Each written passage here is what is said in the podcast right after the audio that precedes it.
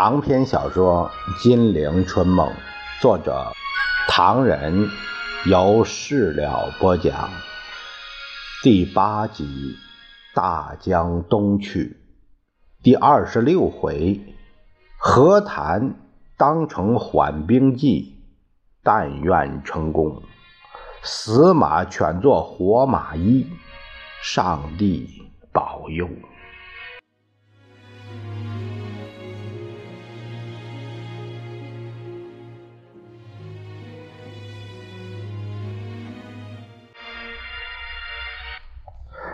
咱们书接上回，不管李宗仁和蒋介石之间的矛盾和冲突有多么厉害，他们的想法和做法多么不同，但是对于争取喘息时间，有朝一日反扑过来的目标却是完全一致。他们都把希望寄托在和谈上，希望他们谈得好。司徒对李宗仁说。希望他们谈得如胶似漆，把军事行动忘记了。当然这是不可能的，不过希望他们能够谈得来、谈得拢、谈得有味道就行了。是有好消息，李宗仁说，他们一到北平，第二天晚上就有一个盛大的招待会。他们用丰富的宴席招待我们的代表，宾主有两百多人，热闹极了。据说周恩来他们的态度不错，谈笑风生，呃，气氛融洽，很好很好。呃，没有人骂美国人吧？没听说。倒是那些民主人士对我们不满意极了，在酒桌上。这骂起来，我们吃完饭看戏，演的是白毛女，戏台上下有许多标语，十分触目，他们都给骂在里面了。周恩来特别和代表们解释说，这些标语是在街头宣传的，他的意思很明白，是声明这些标语本意不再刺激我们代表。啊，还有什么呢？啊，比如说他们一到，谁去欢迎了？是聂荣臻他们。啊，邵力子、张治中两位同他们已经谈判七八年了，这回又谈上了，不知道先谈了些什么。还是老问题，先谈战犯问题和渡江问题。我们的意思是，既然是和谈，战犯两个字。很那个，算了吧。可是他们认为非谈不可，因为这次内战的主因是因为有一批主张戡乱的洋务。他们说，对于这次发动和执行国内战争应负责任的本党政府，这方面的是战争罪犯，呃，原则上必须惩办。但依照两种情形可以分别处理：一种是一切战犯不问是谁，只要能够认清是非。幡然悔悟，出于真心实意，确有事实表现，因而有利于中国人民解放事业的推进，有利于用和平呃方法解决问题者，予以取消战犯罪名，以宽大待遇。好厉害！还有呢？还有李宗仁想了想，他们说一切战犯不论是谁，凡是。呃，鼓舞不误，阻碍人民解放事业的之推进，不利于和平方法解决问题，或者是策动叛乱者，予以严惩。其率队叛变者，应由中国人民解放军予以讨平。我的上帝！中共难道不知道第三次世界大战快来了吗？难道不晓得你们的武力还没有完结，还可以守住长江吗？第二天，也就是四月三日下午六点，李宗仁驻北平的联络官黄启汉回京报告。李宗仁连忙让他进了客厅，听他报告北平的情况。代表团到达北平以后，受到北平副市长徐冰、中共和谈代表团的秘书长齐延明和东北野战军参谋长刘亚楼等人的欢迎。当天晚上，周恩来。设宴招待代表团全体人员。宴会后，双方进行了商谈。一开始，周恩来就很严肃地质问张文博说：“呃，你为什么要去西口请示蒋介石？你这样做完全是为了加强蒋介石的地位，起了混淆视听、破坏和谈的作用，同时充分证明蒋介石所谓下野是假，实际上他在幕后操作一切。”周恩来真厉害呀！李宗仁倒抽一口冷气。文白怎么回答？呃，张文白仓促间只是解释说，他不能不去西口，既不是蒋让他去的，也不是戴总统让他去的，因为蒋虽然下野，实权还在他手里。再说，他还是国民党的总裁。文白反复的解释，但没有使周满意。文伯兄去西口，我也不大赞成，但碍于情面，只好让他去。这事儿我也有责任。黄启汉又说。呃，今天上午，周恩来在六国饭店单独接见我说，经过辽沈、淮海、平津三大战役的较量，蒋军的主力部队已经歼灭殆尽，剩下的不过是打扫战场而已。为了尽快收拾残局，早日进行和平建设，改善人民生活，在毛主席提出的八项原则基础上进行和谈，我们还是欢迎的。本来我们对蒋介石及其死党不存在任何幻想。倒是希望那些错跟蒋介石的人认清形势，猛醒回头了。李宗仁默然。周恩来要我向戴总统转达几条具体的意见。什么意见？第一，在和谈期间，人民解放军可以暂不渡过长江；但和谈以后，谈成解放军要渡江，谈不成解放军也要渡江。李宗仁两眼发呆，有如五雷轰顶。他的划江而治的美美好的设想，像肥皂泡一样就破灭了。第二，白崇禧在武汉指挥的国民党部队应先撤退到花园以以南一线。李宗仁默然。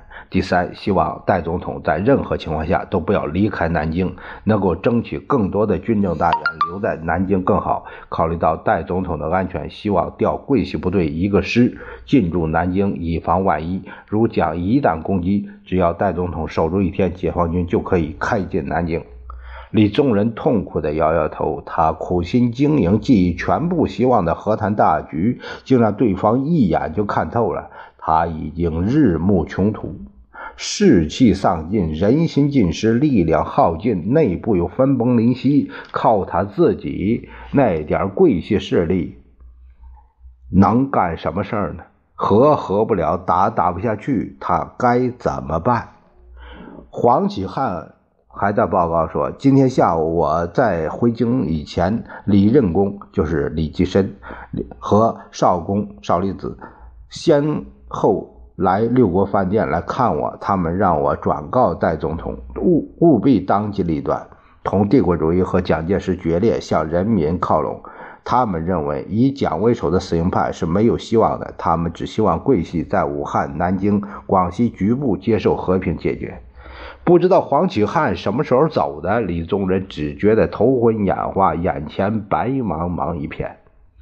第二天，秘书又来报告，北平广播有重要社评，题目是“南京政府向何处去”，内容是什么？谈判没有破裂吧？呃，那倒没有，可是口气很那个，很那个，要骂我们了。北平广播说，有两条路摆在南京国民党政府以及军政人员的面前，一条是向蒋介石和美国政府靠拢，一条是向人民靠拢。前一条路是继续人民为敌，在人民解放战争中与蒋介石同归于尽；后一条路是你们和美国，呃，和蒋介石决裂，在人民解放战争中立功赎罪，以求人民的宽恕和谅解。第三条路是没有的，别听他们的。北平的广播还说，时至今日，一切空话，不必说了。就是做切实的工作，借以立功赎罪为好，免得逃难，免得再受蒋介石死党的气，免得永远被人民所唾弃。只有这一次机会，不要失掉这个机会。人民解放军就要向江南进军了，这不是拿空话吓你们。无论你们签订八项条件的协定也好，不签这个协定也好，人民解放军总是要前进的。算了算了，李宗仁烦躁的挥了挥手。他们的意思我已经清楚了，别念了。是，秘书唯唯而退。然而，不好的消息也还是接踵而来。当晚，秘书又来报告，中共又在发表谈话，说这次谈话并不认为南京还代表中国人民，只是因为南京还保存着一部分力量，因此中共愿在毛泽东所提的八项条件基础上进行谈判，目的是为了缩短战争时间，减轻人民的痛苦。他们说，他们明明已经有了足够的力量。可以用解放天津的方式来解决我们的武力，但为了缩短战争、以纾民困的缘故，特意给我们开放了一条经过谈判方式获致和平出路。举行这样的和谈，既不是有碍于国民党主战派，也不是为了彻底消灭我们的参与势力。还有什么办法解决的困难？去他的！是，他们太气人了，竟然说，呃，明白的告诉国民党。不论是依靠外力还是依靠自力，想用武力来解决问题已经不可能。所以，除了为国家人民之外，为了减免自己的罪眼，我们的面前只有傅作义那条路。他们还特别强调说，我们手里已经没有任何王牌，怎么叫喊都是空话。说我们还在耍花样，花样。李宗仁诧异地说，边说边伸出手来，我自己看看。接着从秘书手里接过电文，皱着眉头默读着。南京反动派明知没有力量打了，为什么要喊平等的和平，还要做以和备战的妄想呢？这一方面是因为反动派绝不会自愿退出历史舞台，另一方面是因为他们背后有外国主子正在妄想发动新的世界战争，最近布置所谓反共、反共、反苏、太平洋公约。所以，他们就想利用这一次和谈来拖延被消灭的时间，把江蛇复活的希望寄托在未来的世界大战。譬如这次宋子文、张治中相继和蒋介石密商，接着宋子文飞到法国去推进太平洋公约。张治中在赴北平之前，公然宣称毛泽东的八项条件有三项难以接受，这都是他们已经有了决心来抗拒真正和平的解决，死，死心塌地把自己的命运来倾注在第三次大战的缘故。第二天，司徒来访，不断给李宗仁打气加油。李宗仁叹了口气。我在南京出任代总统近三个月了，本想为收拾残局做最后的努力，把司马当活马医，希望西兵达成和平局面，解人民于倒悬。古人云：“尽人事而后听天命。”然而最近和平的发展，说罢摇头叹息。司徒笑了笑。贵总统不必太悲观吧？据我所知，国防部已经向政府保证，长江天堑至少可以守半年，而京沪线作战也有把握打三个月到六个月。贵总统为什么反而？大使明白，探伯那几位悍将，我实在毫无办法。他们在打共产党这一点上，同贵总统立场是完全一致的。再说，局势不管怎么发展。如果贵总统决心把这副担子挑起来，我想大家不会眼巴巴看着中国闹笑话吧？李宗仁一听，心头思暗存。这时候向司徒直接求助都没结果。顾维钧从华盛顿送来消息，又说美方这回极可能隔岸观火，总以为美国有了变化。如今司徒分明有所暗示，不仅大喜，结结巴巴地问大使。此言当当真？司徒点点头说：“如果贵总统能够真正领导反共战争，我想美元还是继继续，而且要加强也不一定。”李宗仁闻言长揖说道：“大使太好了，大使太好了。”老实说，如果只是国防部撑我的腰，我对他们稍获喘息就恢复信心感到可怕。但如果贵国援助，情形就不同了。也许这匹死马真能复活过来。司徒走后，李宗仁和他的智能团研究再三，觉得不能太软，要表明自己的态度。便于当晚，就是四月七日晚十一点，给北平去了个电报。电报的全文如下：北平张长官、文伯兄转润之先生有道：自宗人主政以来，排除万难，决心谋和，匪恻之臣。谅蒙贵党各位民主人士所供谅察，今借和谈伊始，政府代表既已尊邀另评协谈问题，也以采纳贵方所提八条为基础。宗人秉于战祸之残酷、苍生之憔悴，更鉴于人类历史演成之错误，因此忧及和谈困难之焦点，愿秉。基以逆之怀，更作进一步之表示。凡所谓历史错误，足以妨碍和平，如所谓战争也者，纵有汤祸之行，宗人愿一身欣然受之而不辞。至立国大计，绝遵孙总理不朽遗嘱，与贵党携手，并与各民主党派人士负努力建设新中国之使命。况。赴世界风云日益诡谲，国共合作尤为迫切。如彼此同守此意，其他问题可仍迎刃而解。宗人何求？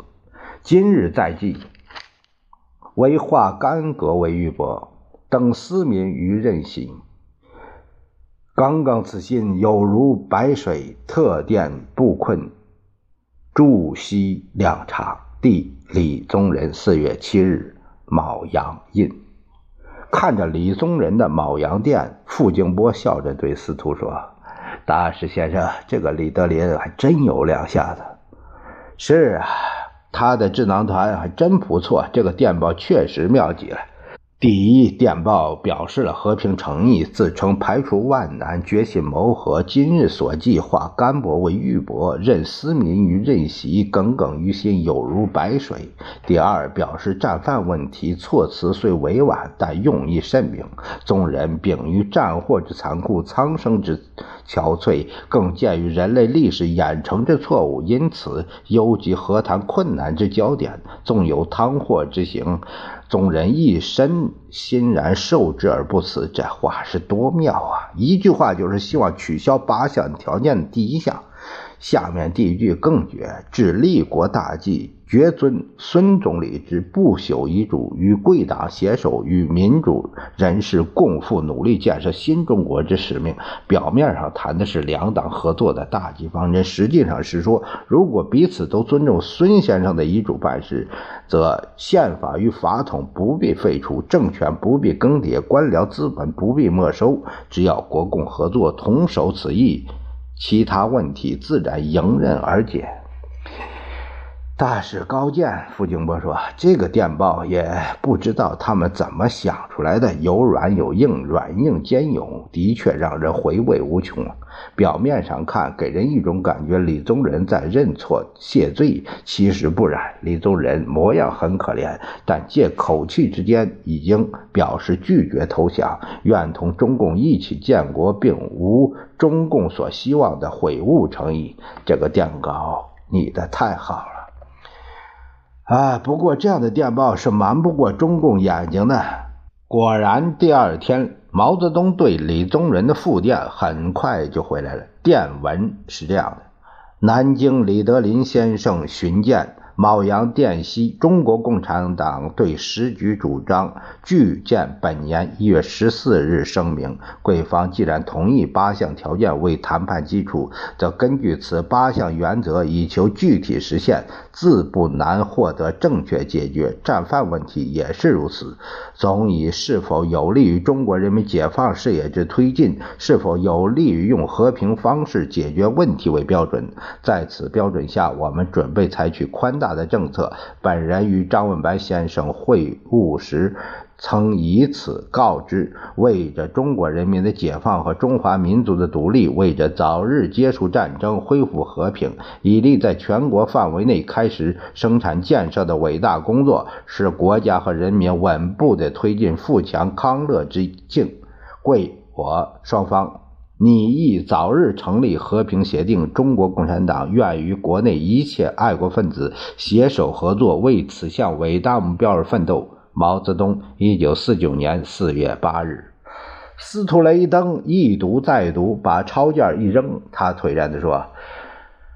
毛泽东的气度真不是蒋介石所能学得到的。你瞧，他这个电报以博得一般人的同情而言，将发挥多大的威力？傅静波苦笑着说：“新华社的暗语真是俏皮极了。”新华社说毛。所以回李电为的是与人为善。说李宗仁的电报上有许多阿 Q 语调，对于自己吹雷颇感兴趣。所谓国共合作毫无界限，使人心头作呕。但在根本上来说，李宗仁在全国人民的督促下，似乎已增长了某些希望和平的诚意。是否如此？且看将来。他们真厉害。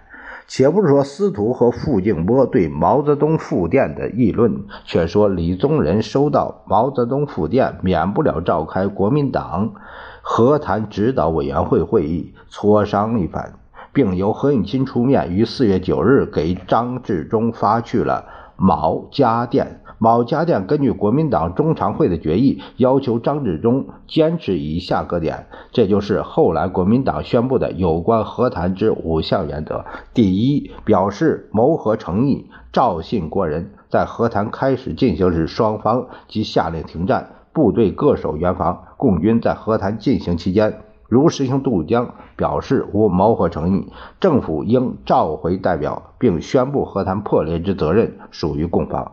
第二，为保卫国家独立自主之精神，以建履联合国宪章所赋予之责任，对于向以促进国际合作、维护世界和平为目的之外交政策予以维持。第三，为切实维护人民之自由生活方式。应停止所有实行暴力之政策，对人民之自由权利与生命财产予以保障。第四，双方军队应在平等条件下各就防区自行整编，其整编方案必须双方相互尊重，同时实行之保证。第五，政府之组织形式及构成分子，以确保上述第二、三、四各项原则实施为条件。收到何应钦的毛家电，张治中、邵力子等人只能苦笑、摇头、叹息。他们心里清楚，划江而治的希望已经破灭。要求双方停火，实际上自己招架无力，只能请求对方停止进攻。对方难道是傻瓜吗？最大的困难是关于战犯问题，这条得不到解决，则和平条款不可能得到蒋介石的同意。即使谈妥了，也没办法签订。他们得知国民党已经无力再战，希望中共让步，争取尽可能好的条件。经过几天紧张的讨论，四月十三日，中共方面送来了国内和平协定八条二十四款的草案。经过代表团成员的彻夜研究，提出了四十多处修改意见。四月十五日，中共方面接受了代表团的许多修正意见。某些方面做了些妥协，提出了国内和平协定最后修正案，明确指出四月二十日是国内和平协定签字的最后期限。双方的谈判到了最紧张的阶段，石头城里的美国使馆也达到了最紧张的阶段。来自华盛顿的密使刚刚进门，就和斯图雷登闭户密谈。你可以回复总统先生。司徒说：“我此刻的心情比西口的蒋、南京的李、汉口的白都沉重。我这一辈子精力花在中国，而目前出现了一个使我都将无法立足之地的局面。”大使密使婉劝说：“大使的心情我是可以想象的。目前总统所需要知道的是，南京和西口对毛泽东的八条二十四款接不接受。”看样子不可能接受。那大使的意思是，蒋李二人不赞成的，还是国民党中普遍不能接受的？地位越高越反感。蒋、李、白等几个已经表示对方条件太苛刻，而李白之间，李宗仁还有兴趣。白崇禧坚决不赞同。白崇禧还在昨夜给有关方面去了一个通电，说言和者要枪毙。密使摇摇头，桂系也要分裂了。不，整个国民党已经七零八落，目不忍睹了。大使，那据您看，这棋能不能拖下去，不战也不和呢？不可能，北平对南京、上海志在必得。您该记得，南京是国民党的首都，就政治影响而言，关系太大了。大使以为共产党能攻下南京吗？他们那股劲儿值得我们担心，但他们没有海军，没有空军，因此还可以让我们保留一点点的乐观。呃，一点点，只是一点点。唉，长江水涨这件事，他们已经知道了吗？他们知道，再拖长江水位一涨，那对固守有更大的帮助。是啊，密使长长的叹了一口气。不过这些都不是叫人乐观的。目前的问题是，核心是和谈，能拖一天是一天。大使以为主意乱得很。李宗仁告诉我，他的目的是能够得到划江而治的偏安局面。计划。再派于右任，呃，几位元老到北平。之所以要要派于右任去，主要是怕少林子张治中轻易接受对方的条件。国民党及右派人物对少张两个人终不信任，他不合作呀。对于于右任他们几时去呢？呃，要去要早点去，就像拔河比赛一样，在和平谈判的节目中加重一点我们的力量。难呐！于右任表示不想去。这老头子对局势已经灰心绝望，特别是戴季陶之死给他的刺激没办法弥补。他说要回到陕西三原养老，不想为蒋介石、李宗仁做无谓的奔走了。啊！今日之下，舍蒋而外，真的没办法了。李宗仁真的没办法了吗？是啊。这件事情我考虑好久。李宗仁原是一把好手，手里面还有点实力，不过靠他那点桂系实力不顶事儿。而且在最近的发展看，桂系内部也开始分裂。白崇禧出尔反尔，不满李宗仁向共方妥协，反而向蒋介石讨好，主力集中力量对付共党。有根据吗？有，是这样的。据北平广播说，中原人民解放军四月一日在平汉花园市西周店。周家茂地区的战斗中，缴获了南京第三兵团司令张金在今年二月二十五日转发白崇禧二月十八日一份机密电报。这个电报说，五人今日为爱护五千年历史文化，为保障人民自由的生活方式，应在三民主义共同信仰的基础下，不分真与，不问党派。团结一致，做殊死斗争；有以支持中枢，做有效之决策。否则，人自为谋，分散力量。古今多少失败经验教训，转瞬间无人头上矣。这口气不小。上次听讲，派人找他，瞧模样，白崇禧同这个冤家又搞在一起了。他会吃亏的，他会吃亏的。蒋对他不可能信任，可是白对蒋忽然信任起来了。在这个密件里，白还说：“且为中共今日兴盛，皆为我政治上有重大缺陷所给予。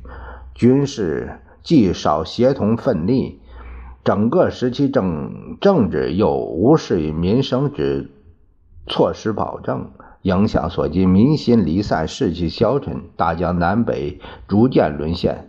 夫前世不忘后世之师，总计我方现尚拥有西南、东南、西北各省，民众而地广，物资也丰富。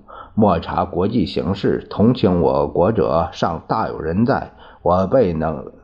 团结一致，振兴为雄。先本身健全，外援不患不至，人心士气不患不振，转危为安，事在人为。华中地区当前线，且为西南各省之平藩。崇禧任重才轻，明知艰巨难胜，为既以身许国，也当未雨绸缪，故以出力之才，作有生之求。诸公明达，上西共起，速作图存救亡之计。这个人，密使听完白崇禧密令之后，叹了一口气：“真是个英雄。”只是不懂他为什么反而向蒋表示好感？难道李宗仁真的不中用到极点吗？他准备领导桂系同蒋分庭抗礼吗？一会儿又说。这个人领袖仇欲很强，大概明知前途危险到北平去没有资格做第一席，才决心同北平为敌了。你估计的很对，以目前的情形来说，他表现的比蒋李还积极。白崇禧这一阵儿。炸毁了平汉路、长台关、淮河大桥，又到大别山区剿共，准备水淹汉口、沙市一带，派人到共区袭击。共产党恨透了。密使摇摇头：“中国的事情真复杂。”是啊，昨天有一位大学教授来找我，他当然不知道美国的真实意图。他看出我在南京是为了等候中共的到来，因此闲谈间，他对我这点感到十分兴奋。啊，是中大的林教授吗？啊，你听我说，他说他发现南京政府里有三种人，三种人分两大派唱对台戏。南京唱的是和，是文戏，和平谈判是谋和，是红脸而广州唱的是打戏，是武戏，反对投降是备战，是黑脸。可是据他说，不管怎么样，后台的导演只有一个老蒋。老蒋一手牵南京，一手牵广州，双方如有大事，都得到西口请示。哈，有他的看法。他还说，但在京穗唱对台戏的时候，南京城里有同样有双簧。总统府在弹劾，国防部在看乱。一方面和谈代表飞北平，一方面军官们痛打学生。司徒忧气地说：“你猜他怎么说？他说这两套做法还是一样，谋和只是为了备战。”两个人越谈越伤神。不料傅京波气急败坏地进门，报告了一个更伤脑筋的消息：黄绍竑已同屈武两个人。自平非宁，除了带来一份国内和平协定的最后修正案，还说明中共对国民党的期限是七十二小时。这正是是福还是祸？是祸躲不过。